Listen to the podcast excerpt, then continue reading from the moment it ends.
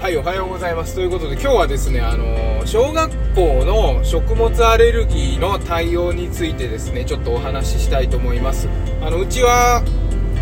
えっ、と、上の子が8歳で小学2年生なんですけど、食物アレルギーがありましてですね、えー、ほんと0歳、半年もしないうちに、えー食物アレルギーを疑ってですね、えーそういった病院に行って調べてもらったら7種類ぐらい、えーアレルギーがあってでずっと除去でね薬をあまり使わないで除去して食べないで症状を出さないっていうことを、えーメインな治療をしてきたんですね。で今も、えー、とアレルギーは2つ残ってます。卵とピーナッツかな。でそれを、えー食べないようにしてると。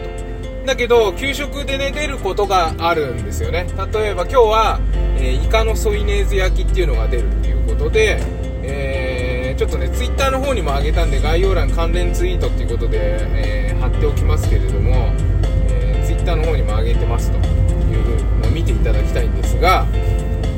イカのソイネーズ焼きだったんで例えばピーナッツだったらピーナッツ、えバターのパンとかね。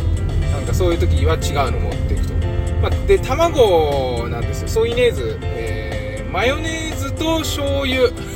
で焼いたイカってことなんですけどそれが出た。で、えーオール・オア・ナッシングなんですね。あ東京は、ね、公立は。だから、あの1種類でもね、えーアレルギー物質が入ってて食べれないんだったらそれを取り除けば食べれますよっていうのをやってくる。例えば中華丼でうずらの卵が出ますと。でうずらの卵だけ取ってもらえれば、あのーその卵がゆゆだってるぐらいのねコンタミあの混ぜ混ざり具合だったら食べれますっていうんでも、えーやってもらえないと。いうことなんです。まあでもそれはしょうがないですよね。でだから違うものを持って同じ、ようなものじゃなくてもいいんだけどその1品減ったら1品持ってくってことになってるわけです。で今日はイカのソイネーズ焼きだったんだけど前回イカをねなんかイカのソイネーズ焼きよく出るんですよ。で前回ねイカ切らしちゃっててイカをね。で豚ロースがあったから豚ロースをあのイカみたいに切ってあのーマヨドレっていうねあの卵の入ってないドレッシングじゃねえなあのマヨネーズがあるんでそれを使って焼いたところですね。あのすごく美味しかったと。であの一番最後に食べたら美味しすぎてっていう話だったんです。だだから今日もねイカのソイネーズ焼きだけど豚ロースのソイネーズ焼きを作りましたと。ででそれを今日ね喜んで持ってってあのー学校に行きました。でねなんか一見よく普通というか一般的に考えるとちょっとかわいそうだなとかあのー作るの大変だよねとかあのいろいろ思われるかもしれないんですけど確かに作るのは大変かもしれない。ただ私はたまたまあの料理をが好きだったというかですね子供の頃うち自営業だったからね料理をしないとご飯ができなかった家庭だったんですよ。だから自分でねもう小6ぐらいからもう自分で食べたいものを料理してたと。いうことでブクブク太ってしまったんですが ただ料理は何でもできるっていうことで何のストレスもなくてたまたま、えーありがたいことにできたんであの作るのはまあ問題ない。だけど、まあなるべくさ、あのー子供が学校で行動孤立しないようにとかねいろいろ考えちゃうから同じようなものを作らなきゃいけないんじゃないかなってあの思っちゃいますよね、うん、だけど意外に子供たち今の子供たちってあのこの間あの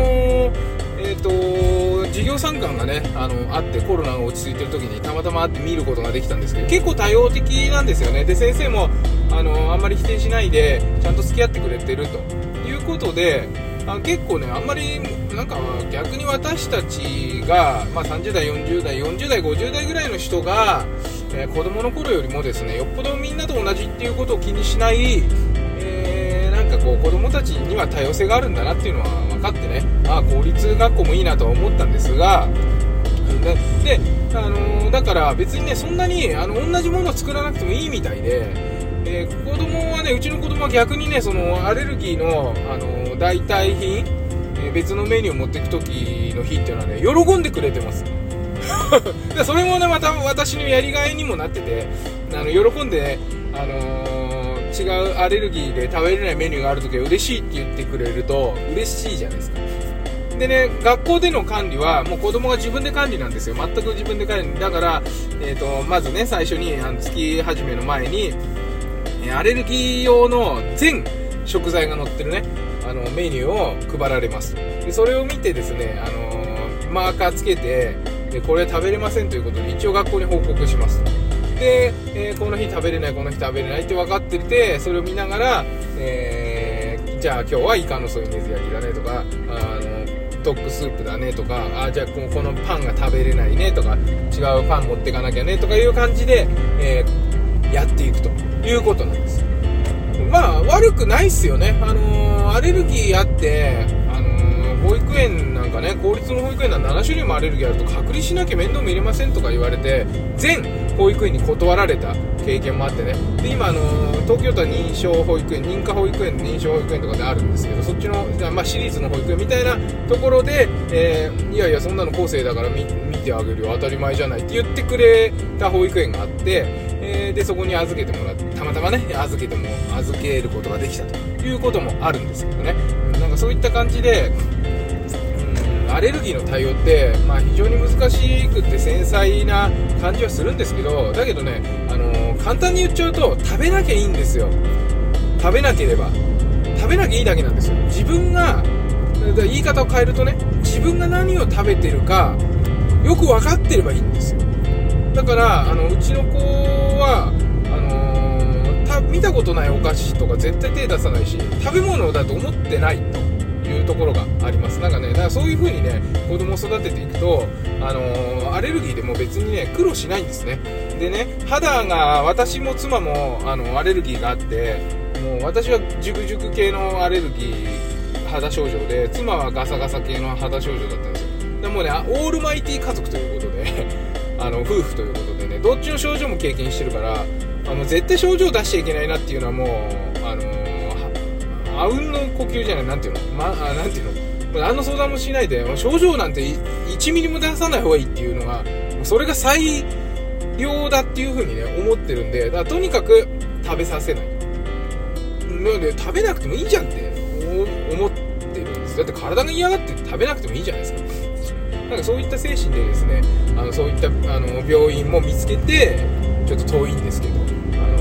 薬も使わずにね薬適当に出してあの治んないね分かんないねってじゃあもうちょっと強い薬出すみたいな感じの治療は絶対嫌だと。だって食べてんだから治るわけないじゃん。ね薬で抑えたら異常じゃん。体が嫌がってて症状が出てるのに薬で抑えてるなんてそれほど不健康なことないじゃないですか。単純にそれだけの話で食べない方がいいなっていうことで、えやってる。だから学校の方のね対応も、まあ、あの食べない食べれないものがあったら、え出しませんから持ってきてください。はいそうですかっていう感じに慣れてるというお話でございました。もしね、あの食物アレルギーとかで、えー、困っている方ね。普通の病院行くと、えー、薬をステロイドの薬をつけて症状を改善するか見てみましょう。で治んなかったら血液検査してみましょう。血液検査して食物アレルギーがこれとこれがありますねと。じゃあ1回除去しましょう。除去して症状が治ったら、えー、負荷テストで、え 0. 何グラムずつとか食べていきましょう。みたいな感じでやっていくんですけどそれも入院してやったりとかねちょっとねあのどう考えても負担でかいだろうって思ってしまうんで、まあ、ただ